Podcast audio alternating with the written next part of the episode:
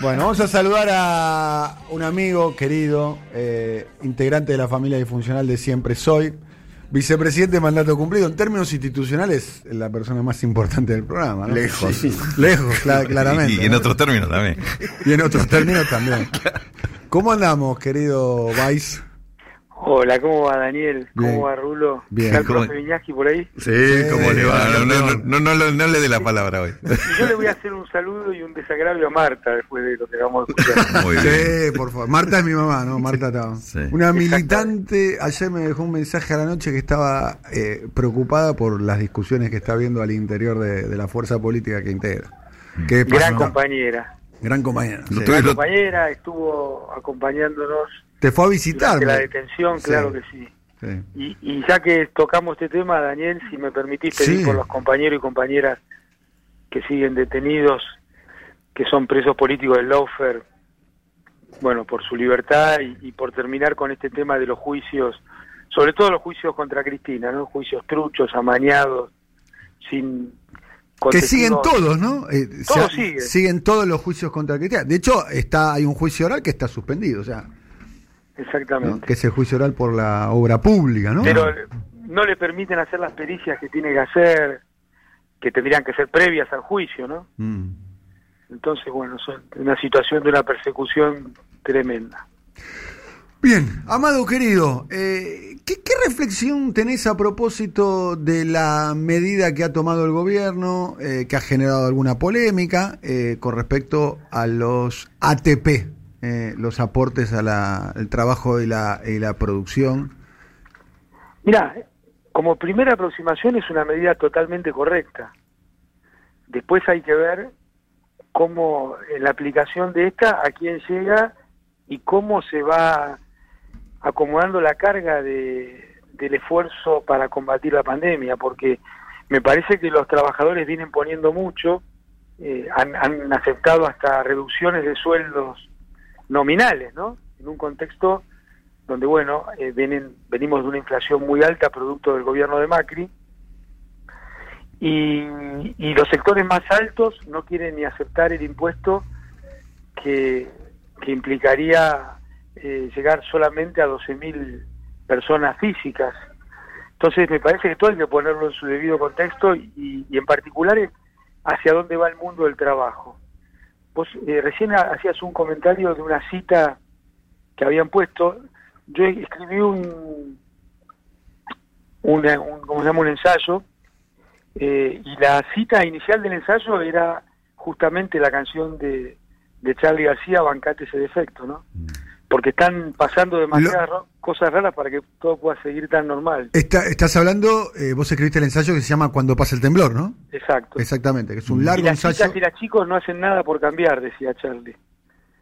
Y, y me parece que ahí está el tema central con lo que viene sobre el mundo del trabajo, la presión que está viendo sobre el mundo del trabajo, que venía antes de la pandemia, y ahora la pandemia le está dando una falsa excusa a los que quieren seguir apropiándose del esfuerzo de los trabajadores con este tema del trabajo en tu casa y el teletrabajo, porque en vez de ir a jornadas más reducidas o a menos días de trabajo, que es lo lógico en un contexto de aumento de la productividad, eh, pretenden que trabajes más horas en tu casa y a costo tuyo, y sin vacaciones, y sin eh, obra social, y sin eh, la licencia por maternidad. Sí. Eh, entonces, me parece que hay que tener mucho cuidado en este debate hacia adelante, que no nos quieran colar una reforma laboral por goteo, ¿no? Amado Eh, Schiaretti metió una reforma jubilatoria en pleno, en pleno proceso de pandemia. Bueno, ahí tenés un ejemplo. Por eso me parece muy importante cómo se plantó Fernanda Raberta en esto. Vos fíjate que en las entrevistas que le hicieron en los, medios grandes, digamos, mal llamados, o los medios concentrados, la segunda pregunta era, che, ¿van a aumentar la edad jubilatoria? Como si fuera un tema en la agenda en este momento. Y la verdad que Fernanda respondió muy, muy bien, con, con la forma que ella tiene, en el estilo que ella tiene, eh, pero muy, a la vez muy firme, que no era un tema que de ninguna manera estuviera en este momento para, para analizar si lo cortó de plano, ¿no? Porque eh, el sistema dominante no pierde ninguna instancia para tratar de, condicionar a los gobiernos como, como aún pasa hoy, ¿no? Y esto va desde el tema de los puestos de trabajo, eh, los despidos de Techín, los reportajes sobre el tema jubilatorio, pero también lo que está pasando con la negociación de la deuda, donde el gobierno hizo una oferta muy razonable y del otro lado se plantearon a decir no. Estamos hablando con eh, Amado eh, Vudú. Eh, ayer hizo una muy buena columna el profe Vinieski diciendo que en Nueva Zelanda se está eh, discutiendo la jornada, la semana laboral de cuatro días.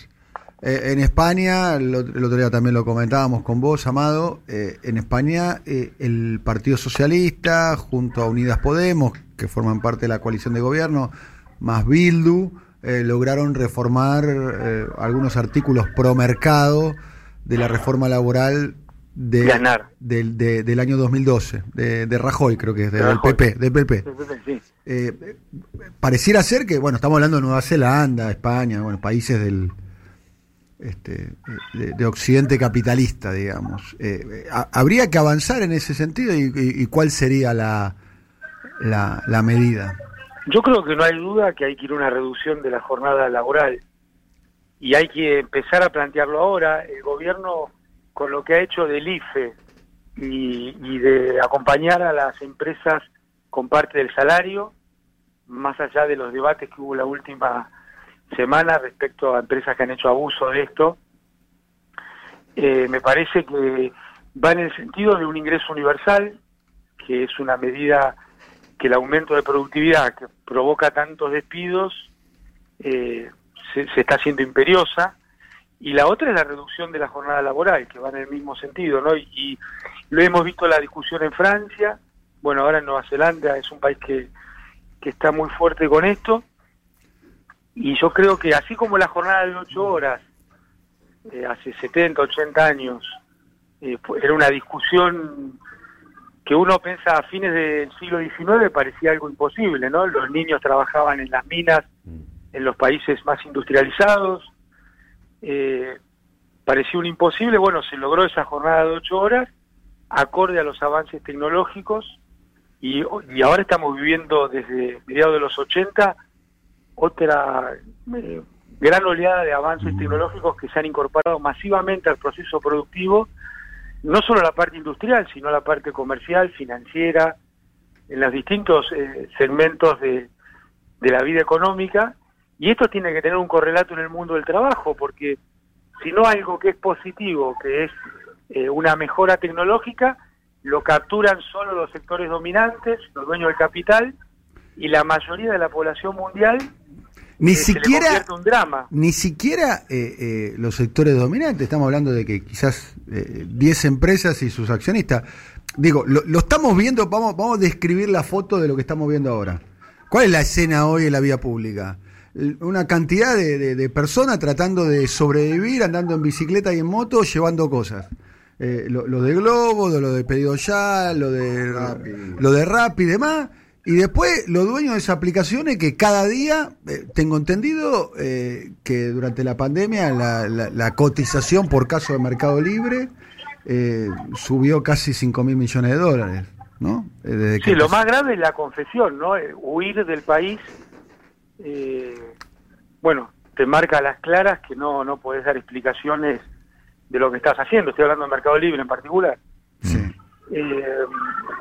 Y, bueno, hay una situación en la cual la, gran mayoría de la población eh, no tiene ninguna forma de beneficiarse por la incorporación de tecnología.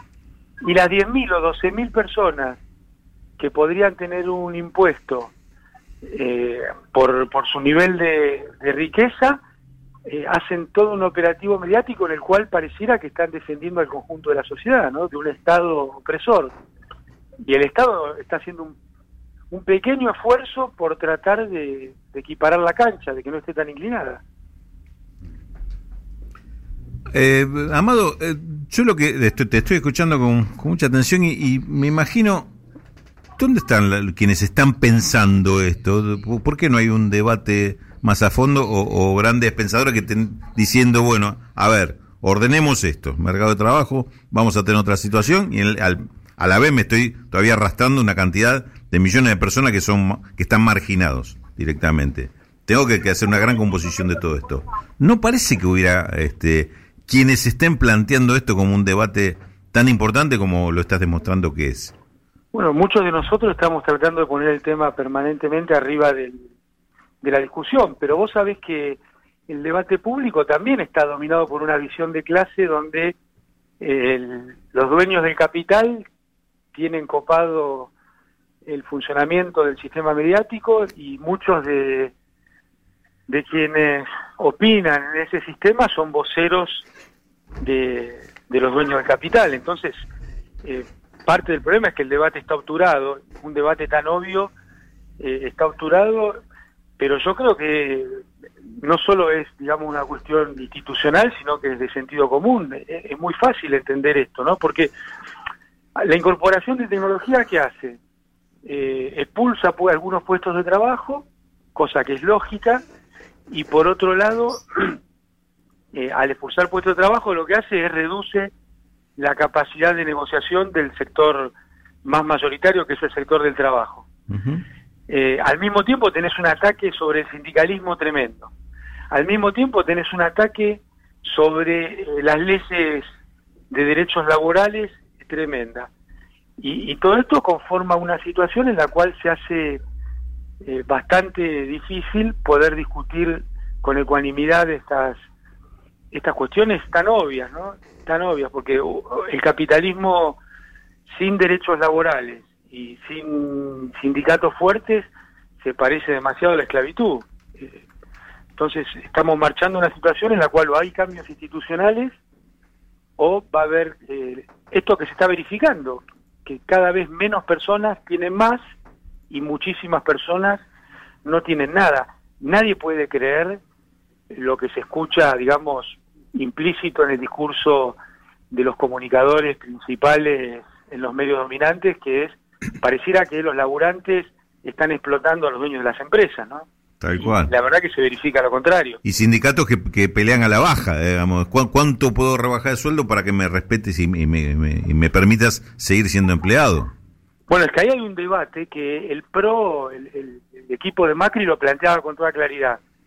Muchachos, bajen los sueldos porque nosotros los vamos a hacer echar a todos. Sí, claro. Eh, los ministros de Macri lo decían con claridad. Hay que decir que los efectos eh, prácticos en la distribución del eh, ingreso de la pandemia son absolutamente regresivos. O sea, la, foto es absolutamente regresiva. Fue un gran ajuste, un, fabuloso ajuste. Descomunal. Descomunal como no, no hubo otro en la historia contemporánea. ¿no? Está claro que hay razones que son variables que no se pueden controlar, como es el virus, sin ir más lejos. Pero, por supuesto, por eso la pregunta es institucionalmente, ¿qué vamos a hacer de acá en adelante? Hoy, te repito, yo creo que el gobierno está tomando las medidas, está eh, este, el, IFE es una gran medida, creo que si se sostiene en el tiempo es un, un correlato de lo que fue eh, la moratoria previsional que permitió que tres millones y medio de personas se jubilaran, después vino la UH. ¿Vos estás a favor de que el IFE se quede? Yo creo que es una medida, por lo menos para algunos grupos, hay que ir eh, diseñando grupos que tengan ingresos permanentes. Por ejemplo, yo creo que el grupo que viene son las mujeres, ¿no? que han sido las más castigadas por el capitalismo patriarcal y depredatorio, que les ha impuesto los trabajos más precarizados y algunas tareas directamente sin retribución. Amado, te agradecemos mucho el contacto con nosotros. Para, para terminar esta nota, ¿qué te gustaría escuchar? ¿Qué música? Así de paso eh, charlamos un rato de música. Y como veníamos hablando, yo pondría trapos nuevos del disco Click Moderno. Click Modernos, un disco que caramba si, si lo hemos escuchado y hemos hablado de Click Moderno, querido Edu, ¿no? Y sigue sonando como si lo... Bueno, lo que, ¿qué fue lo primero que dijimos cuando escuchamos Bancate ese efecto? La escribí ayer. Sí, Charlie es un tipo que escribe, está escribiendo todo el tiempo, nos está escribiendo del presente. Para, pero la escribió y la grabó ayer. Sí, sí, parece grabado ayer. Fíjate esta canción, mirá.